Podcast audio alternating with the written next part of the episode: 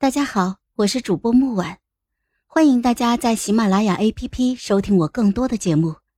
今天我们带来的故事叫《网烟阁公主列传·剑月》第七集。您是要借这次机会，把陈家和萧家一起除了？呵呵，你虽然像我，到底还是年轻。如果明天……你把这些天查出来的证据、证人一并奉上，治罪萧皇后和陈家父子，你猜会怎么样啊？哼，原来父亲一直在暗中看着我，一举一动从未逃脱他的眼线。我喝一口粥，想了想，陈家和萧家一起反了。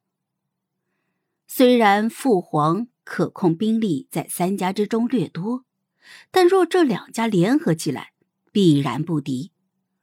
父皇点了点头，嗯，那我的乖女儿，告诉我该怎么办呢？分而击之。父皇笑而不语。我想了一想，一股冷汗从脊背升了起来。啊，您是要？先对付陈家，急召陈兆回来，趁他和陈老将军都在京城，远离北疆军队，正可一网打尽。萧王爷还在南疆，若此时对萧家出手，容易引起兵变，所以这一局是要对陈家出手。建岳，下得去手杀陈兆吗？我和陈照的第二次相遇是在十四岁那年，三年中我们并没有过任何的联系。那个时候，母亲的身体已经很差了，父亲对我也大不如往日。他们告诉我，大周公主必须嫁入军营，已为我选好了夫婿。我宁死不从，在宫里大闹了一通，最后闹到绝食了三天。第四天，腿软的起都起不来。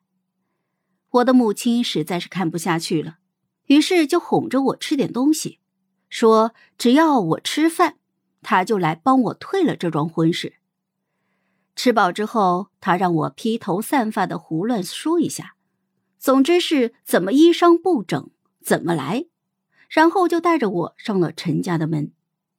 他们见到了陈老将军和夫人。我的母亲说：“我身体不好，时常疯疯癫癫的，离不了母亲的照顾，求陈家出头退婚，他必然感恩戴德。”没想到陈夫人如蒙大赦，对他说：“啊，自家的儿子自从听说了订婚，当夜便离家出走了，至今未归。”两家人同时松了一口气。我们告辞离去，走出陈府的大门。我也不用装疯了，虽然披头散发，却也趾高气扬，开心的满脸欢笑。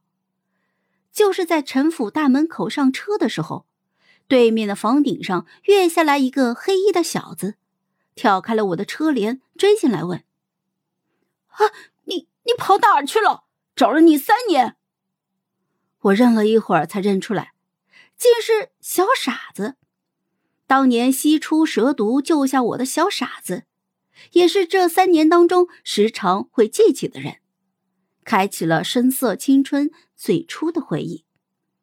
我还没来得及说话，外面的侍从已经大呼小叫了起来：“何人敢对公主无礼？”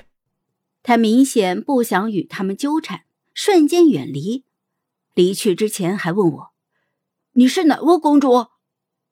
他去的太快了。我怕说话他听不清，于是就指了指天上。母亲在陈府絮叨了整个下午，此时天已薄暮，斜月出现。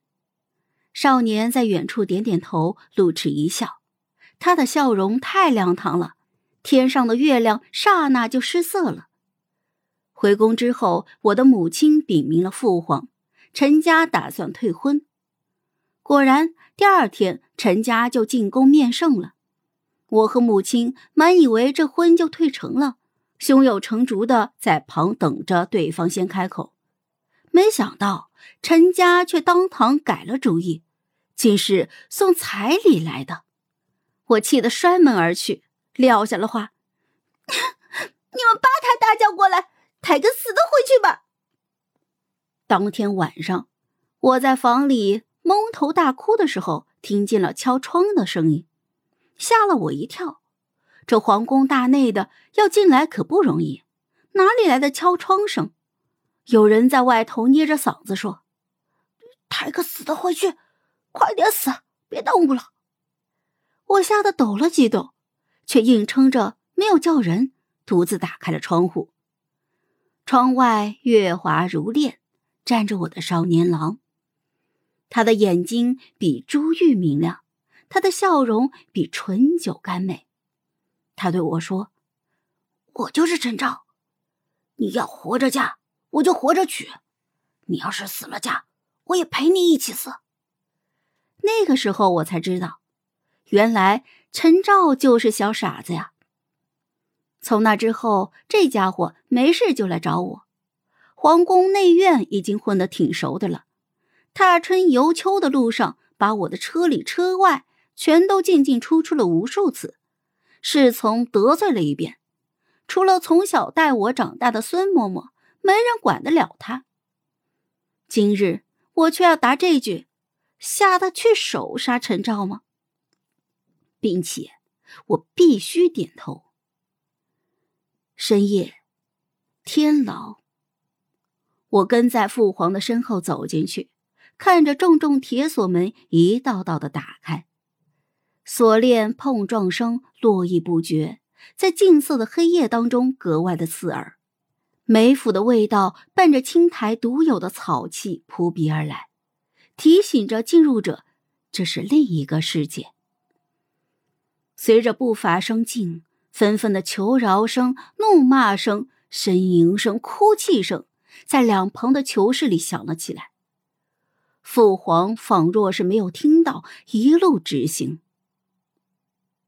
好了，本集故事就到这儿，我们下集见，记得订阅和点赞哦。